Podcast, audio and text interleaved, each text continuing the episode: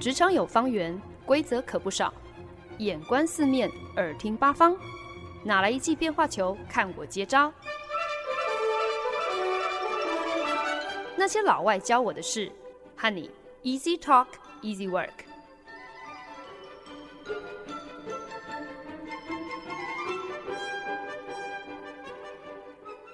您现在收听的是《那些老外教我的事》，我是节目主持人焕恩。大家还记得吗？曾几何时，在台湾有所谓的贺岁片是有多么的受到欢迎？就是那些会以过年版的家人团聚为题，电影海报总是红彤彤、喜洋洋，海报上的片名还一定要用烫金字体，而且档期绝对要排在过年前后的这些国片强档。其实，在美国，美国人他们也有这个所谓的贺岁片，就是岁末年终的圣诞节电影。可不要误会，好像美国人比较可怜，可能只能够吃吃仰赖那些好莱坞有头有脸的制片大厂，重金聘请 A 咖明星，所以了不起一年可能就是推出一两部圣诞节电影来应景一下而已哦。听众朋友，你们可能想象不到，其实呢，在美国有一整个有线电视频道，他们就是专门以制作原创圣诞节电影著称的。这个电视频道就是。Hallmark，没错，就是跟那个专门印制、贩售各种佳节卡片的 Hallmark 公司同名同姓，而且同属一家媒体公司。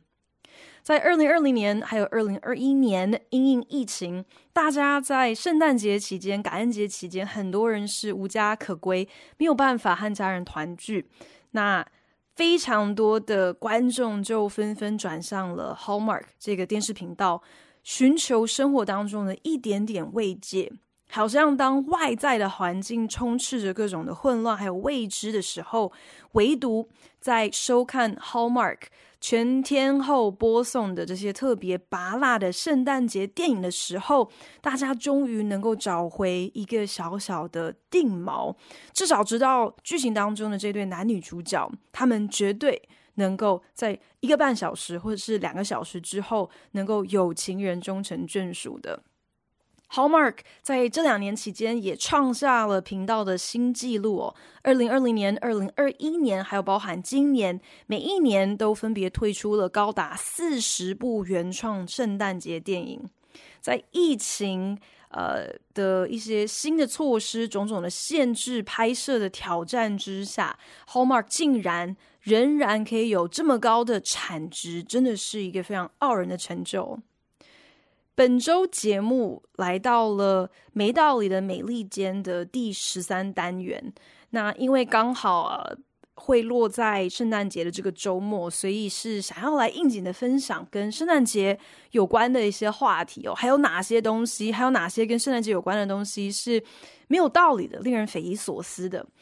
只不过我前几年其实已经在节目当中有聊过了，不同国家的圣诞老公公，他们其实各有不同的装扮，以及不同国家他们各自有一些很奇特的 圣诞节庆祝的方式。也曾经提到过，其实圣诞节真正的由来是源自罗马帝国异教徒，他们崇拜土星还有太阳神这样的一个。异教异端节日哦，并不是现在我们很通俗的一个认知认定说啊，圣诞节其实是一个跟基督教有关的节日，因为其实耶稣的生日并不是在十二月二十五号啊。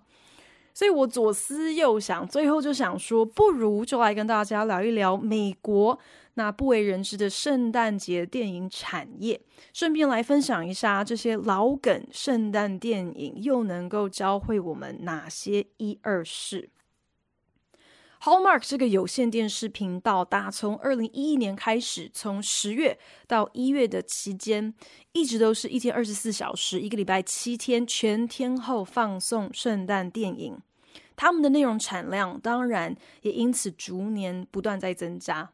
虽然 Hallmark 也是会制作其他类型的原创电影。可是他们的老本行，也就是英文谚语当中常说的他们的 bread and butter，他们的面包还有奶油，就是他们的这个基本盘，就是圣诞电影啊。从二零零九年一年推出九部圣诞电影，直到今年一年可以呃产制四十部。他们的圣诞电影受欢迎的程度，让家家户户基本上都会选择在圣诞节期间直接订频 Hallmark 频道，醒来就打开客厅电视，开始播放 Hallmark 的圣诞电影一整天，这样子就会很有过节的气氛了。就连美国各大医院的电视，在这段期间呢，很多也都会定频 Hallmark 哦。难怪他们在这个季节，基本上就是稳坐有线电视频道收视率第一名的宝座。每年至少会有超过八千万人打开电视收看他们的节目。在这个大家都已经开始转向串流平台的年代，能够缴出这样子的如此亮眼的成绩，真的是非常了不起。但这样子年复一年的成绩，以及居高不下的人气，绝非偶然。Hallmark 电视频道在制作任何原创电影，尤其是每年压轴的圣诞系列电影，都有他们独到的一套做法，一套很完整的公式。完全呢，就是英文当中也常常会用到的一个谚语，就是 Hallmark，它真的是一个 well-oiled machine，就像是一部上了油、运转起来得心应手的精密仪器。也唯有如此，Hallmark 电视频道才能够每一年不断的推陈出新。就算电影故事的场景还有剧情架构好像大同小异，仍然能够吸引成千上百万的观众。天天定频，本周节目就从 Hallmark 的圣诞电影来跟大家聊聊美国那不计其数的圣诞节电影吧。一年制作四十部圣诞节电影，这对任何一家制片公司来说，绝对都不是一件简单的事情。但这却是美国有线电视频道 Hallmark 的家常便饭。这个独门本事更可以说是他们有别于其他电视频道，能够在每年年中大赚一笔的金鸡母。Hallmark 有线频道的所有电影，其实呢都是套用呃一一个很明确的公式。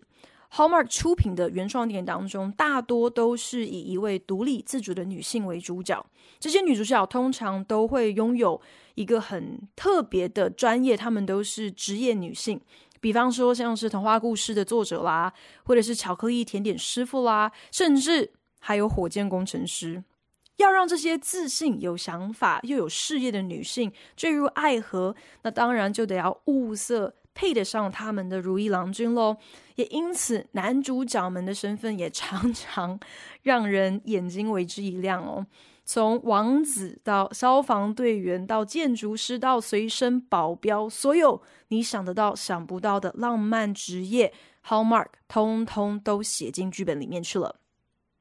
Hallmark 的电影剧本通常都分成九幕，在进第一段广告之前，一定要完成 Act One，完成第一幕，也就是男女主角意外相遇的桥段。这样子的一个场景呢，英文有一个说法叫做 Meet Cute，可爱的见面。基本上就是必须要是一场就是甜死人的可爱巧遇。在第七幕的时候，绝对要来安排一个男女主角好像只差一点点就要亲到的戏码，叫做 Almost Kiss。第八幕呢，就必须要来呃注入一点冲突哦，让男女主角好像几乎要分手了。可是呢，这个冲突绝对不可以太严重，不可以让观众有一种好像哇，这段感情已经无从修复的绝望感。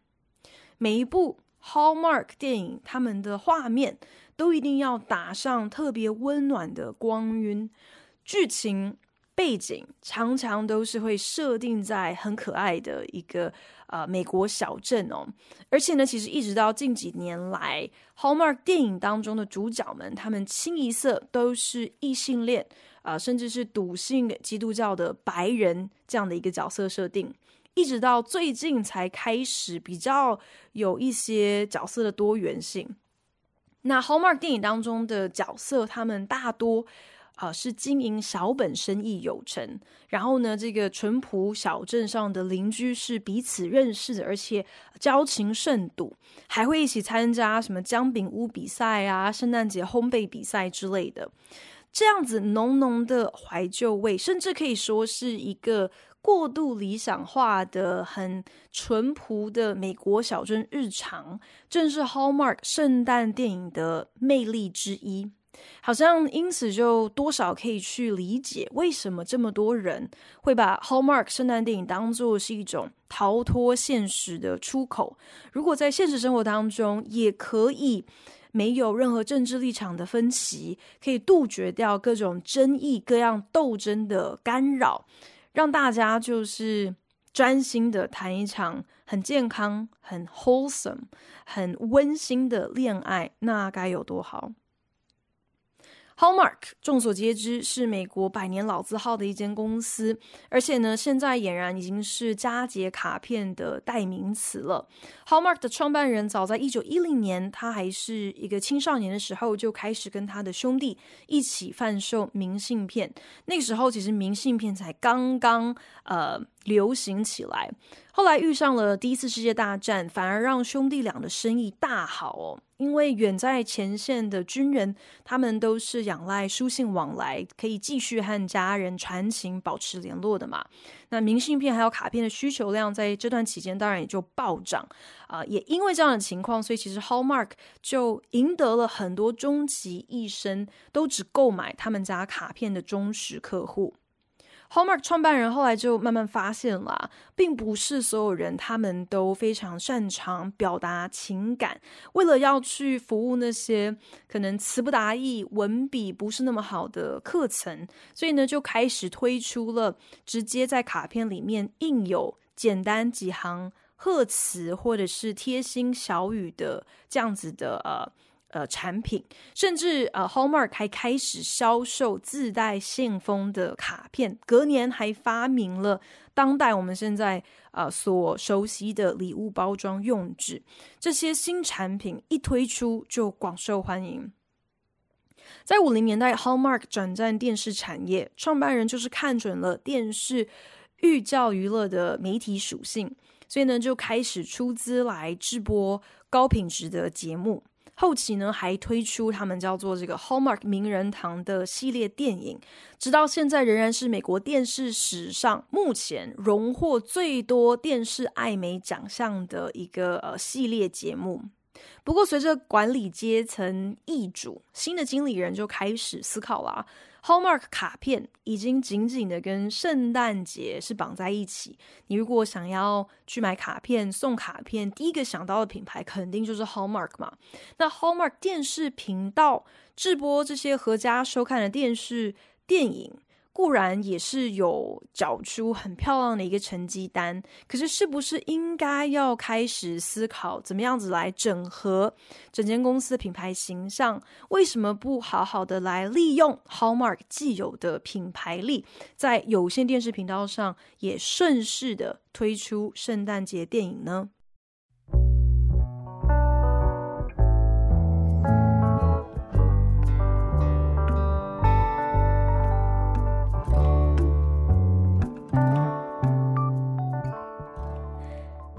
电视频道每年的圣诞节电影可以说是已经是很多美国家庭庆祝圣诞节的很重要的传统之一哦。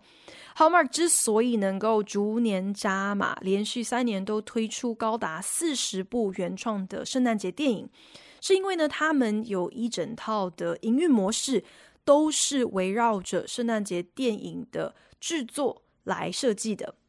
Hallmark 的圣诞节电影大多就是赴加拿大就地取景拍摄，他们不会多花钱来搭棚，而且在加拿大拍片又能够节税。每部电影的拍摄时间通常了不起就是十五到十八天就杀青了，制作成本每一部不会超过两百万美金。卡司呢，通常也都是独中知名度比较低的 C 咖，甚至是 D 咖的演员。值得一提的是，在梅根还没有搭上哈利王子找到自己的灰姑娘结局之前呢，他也曾经获邀演出几部 Hallmark 的圣诞电影呢。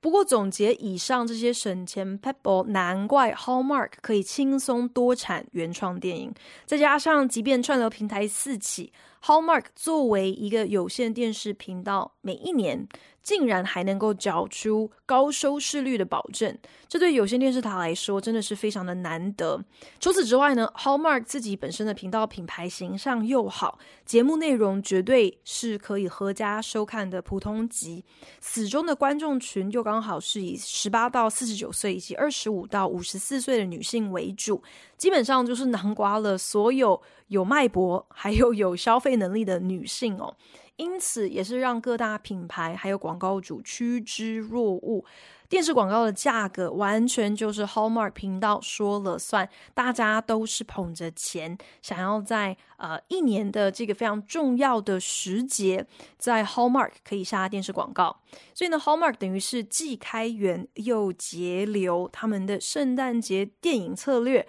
不赚钱才怪。虽然 Hallmark 圣诞节电影广受欢迎，可是毕竟都是按照一个既定的模板，呃，讲一个换汤不换药的故事，好像难免还是会落入窠臼。圣诞节期间看完一天 Hallmark 频道，大概就已经可以出一本圣诞电影老梗大全了。圣诞节电影的公式不外乎就是。有一位只身远赴大城市打拼多年的单身女性，虽然事业有成，却心灵空虚，心情不足，总觉得人生好像少了些什么。在某个不可抗力的因素之下，她迫不得已必须返回她的小镇故乡过圣诞节。在一个完全偶然的情况之下，女主角意外的巧遇了自己的青梅竹马。或者是巧遇了自己的前任，或者是巧遇了自己从小暗恋的对象，或者是巧遇了一位莫名其妙也不知道为什么竟然会出现在美国小镇风流倜傥的异国王子。一开始呢，这两个人可能根本互看不顺眼，格格不入，完全不合拍，而且口角不断，但。当整个小镇为着他们一年一度的圣诞节庆祝派对，或者是为了他们一年一度的圣诞节舞会，或者是为着他们一年一度的圣诞节烘焙大赛，或者是为他们难得的一个圣诞节婚礼开始积极筹备的时候，这整个欢乐气氛也就连带感染了这对欢喜冤家。慢慢的，男女主角就开始对彼此动了真感情。但就在这对旷男怨女赫然惊觉自己已经坠入爱河的时候，噔噔噔噔，女主角就必须做出一个重大人生抉择：到底是要接受一个突如其来的升官机会，重返大城市，继续过着她光鲜亮丽单身女郎的日子，还是就此搬回家乡小镇？或者是干脆为了这个来路不明的王子，彻底抛下自己既有的人生，跟他远走高飞。这些看起来好像无解的左右为难，最终一定会在小镇那一年一度的圣诞节庆祝派对，或者是那一年一度的圣诞节舞会，或者是那一年一度的圣诞节烘焙大赛，或者是那难得一见的圣诞节婚礼上迎刃而解。大家。都恍然大悟圣诞节的真谛，都深受圣诞节的奇迹氛围感动，所有人从此过着幸福快乐的日子。这样大同小异的剧本，竟然每一年都能够虏获上千万位美国女性的芳心，让他们不惜转开他们的电视机收看有线电视频道的节目内容。哇，我在想，这本身才是最让人匪夷所思的圣诞奇迹吧。但或许呢，一年当中就是这段期间，就在这个季节，大家都心甘情愿沉浸在圣诞节欢乐的气氛当中，所以脑波特别微弱。对于那些太过拔辣，你真的只要看个两分钟就能够猜得到大结局的剧情，我们的容忍度。就是特别的高，甚至还会觉得哇，好温馨哦，好应景哦！圣诞节就是要看这种无脑的爽片呢。家里的电视虽然没有接上线路哦，所以我没有办法收看无线还有有线电视频道的内容。可是呢，我还是忍不住上网找了一下电视频道的节目表，来研究一下今年 Hallmark 排播的圣诞电影是不是真的每一部都如此落入俗套。Hallmark 电视频道每一年从十月底开始会排播他们所谓的圣诞倒数特别节目，就是天天在黄金收视时段晚上八点钟的时候播放一部圣诞电影。不过别忘了，Hallmark 今年也是推出了四十部电影，诶，所以不要以为他们就只有这个档次，就只有这个圣诞倒数特别节目哦。他们每天晚上还会另外再加码，一样是从十月底开始，天天在晚上十点钟的时候会首映一部全新的原创圣诞电影。这几年，除了圣诞电影之外，Hallmark 还为了要迎合美国多元观众的组成哦，知道说犹太人他们是不过圣诞节的，可是呢，他们会在十二月中到十二月底的时候庆祝光明节，也就是 Hanukkah。所以呢，Hallmark 还推出了不少是以 Hanukkah 为主题的节期电影，是不是特别的用心啊？放眼望去。今年从十月到一月排播的这几部圣诞电影、佳节电影的剧情大纲，看来看去，果然真的都差不了多少哦。我在这边就为了娱乐大家，随便分享几个给大家听听看好了。比较阳春版的圣诞节电影剧情，不外乎就是女主角专程返乡，企图跟多年失和的家人重修旧好。在前男友的协助之下，女主角是否能在大势已去之前，鼓励一家人一起欢庆圣诞节，放下过去的成见和创伤，再一次成为一家人呢？又或者是女主角从小到大都跟着妈妈还有妹妹一起经营自家牧场，一生大概就是这样子定了，一直到。男主角的突然现身，彻底打乱了女主角的计划，迫使她不得不扪心自问：自己真正想要的到底是什么呢？不然，稍微进阶版比较超展开一点的剧情，呃，就是比方说，某国王子百般无奈，被迫。返乡跟家人过圣诞，他也做好了心理准备。此趟行程恐怕就要被册封为王位继承人，以后自己的自由不在。王子特别为了母后准备了一只柯基狗狗当做礼物，只是呢，没想到这只柯基狗狗完全不受控制，接二连三的闯祸，根本上不了台面。王子再怎么样子也不可能把呃这么呃疯狂不羁的狗狗。献给母后，无计可施之下呢，王子就只好特别聘请了一位来自美国的专业狗狗训练师。但是王子万万没想到，这位美国女生竟然要求王子必须亲自一同参与柯基的所有训练课程。随着狗狗越来越进步，终于好像可以呃呈现呃献给这个皇后了。王子和这位来自美国的狗狗训练师也日久生情，彼此开始思量自己的人生到底要的是什么。不然，另外一个我觉得也是还蛮 还蛮酷的一个剧情，就是啊、电影当中的女主角从过世的祖母那里继承了镇上的一间饼干公司，想要让这间公司转亏为盈，已经不是一件容易的事了。没想到，在这节骨眼上，祖母的秘方竟然在一场圣诞派对上失窃。为了追回丢失的饼干秘方，并且将窃贼绳之以法，女主角只好跟镇上面包店师傅联手，想办法重新来还原祖母特制的饼干。一方面来挽救祖母的这间饼干公司，另外一方面当然也是要保住女主角的饭碗。就在两人挥汗烘焙一盘又一盘的饼干，试吃着一个又一个饼干的时候，男女主角两个人的感情也同时越来越甜，快速加温。还有一个我觉得，哎，就是真的是编剧辛苦了，想到的一个这个呃 Hallmark 的圣诞电影的剧情是这样子的，就是男主角。是一位色盲的小学老师，女主角刚好就是这么刚好是一位眼科医师，而且还刚好是这个男主角班上一位学生的妈妈哦。所以呢，当然要在这个圣诞节之前，透过女主角的妙手回春，or something else，who knows，可以让男主角的人生重新变回彩色。还有一个，还有一个，就是新科唱跳歌手返乡过节，跟家人谎称自己终于带了新任男友，跟大家一起要啊、呃、过圣诞哦。殊不知，其实呢，这个男友根本就是这个唱跳歌手他的贴身保镖。还有一个，我觉得也是蛮有想象力的啦，就是呃。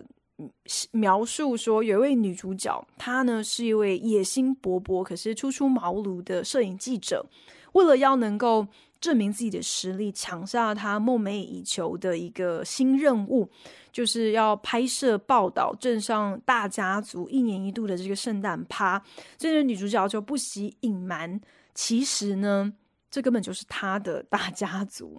但当他发现自己好像慢慢爱上了跟他一起负责这个报道的男同事时，女主角就必须要抉择：究竟是要冒着断送自己大好机会的风险，向男主角坦白所有真相呢，还是继续装死下去？我认真的觉得，就算今天是有。剧本的模板或者是公式可以套用，可是你一个圣诞故事要这样子年复一年的推陈出新，而且每一年都要上看四十部的电影作品，只能够说，呃，Hallmark 聘请的这些编剧，请收下我的膝盖，因为你们的想象力实在是太了不起了。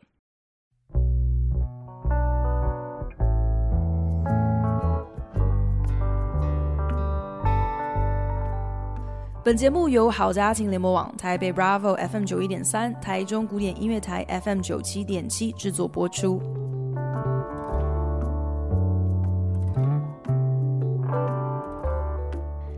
这几年，好莱坞也重新开始流行制作圣诞电影。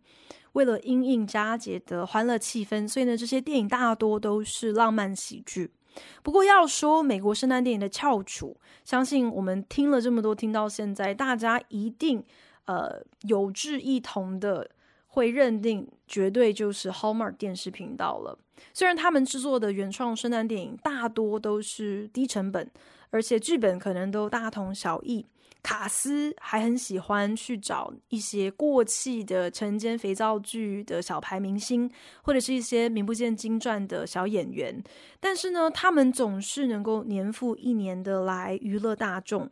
我觉得最有趣的是，因为呢，Hallmark 的这些圣诞电影，他们的剧情大多会跟某一个虚构的美国小镇好像沾上一点关系哦。男女主角的工作有的时候也会特意的设定成是在这个这些小镇上头经营一些小本生意的老板，所以呢，竟然还有狂爱 Hallmark 圣诞电影的粉丝汇整了一套，任何中小企业老板都可以从中啊、呃，在看这些拔辣电影剧情的过程当中取经的一些管理心得哦，包括。提醒这些白手起家的小店老板，千万不要忘记初心，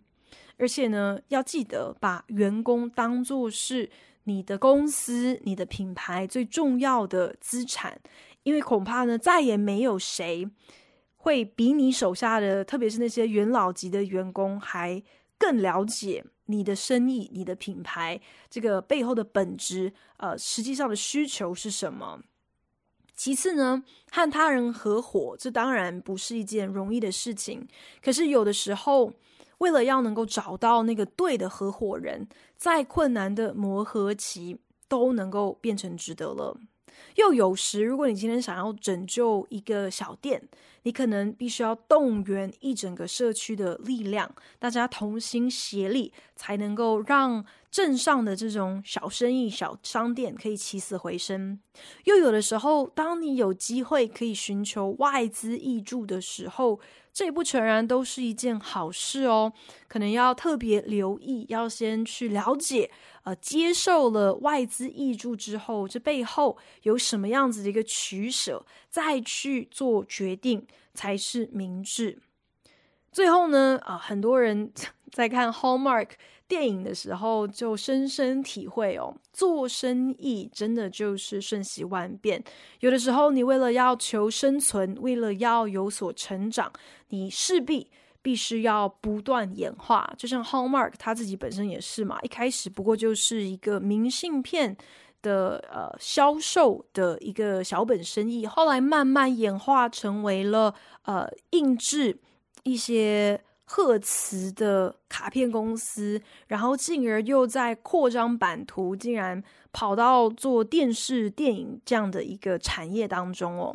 从这些经营心得里头，不难想象，对很多人来说，Hallmark 有线电视频道他们的原创圣诞电影之所以如此吸引人，是因为他们找到了一个介于写实还有理想的最佳平衡。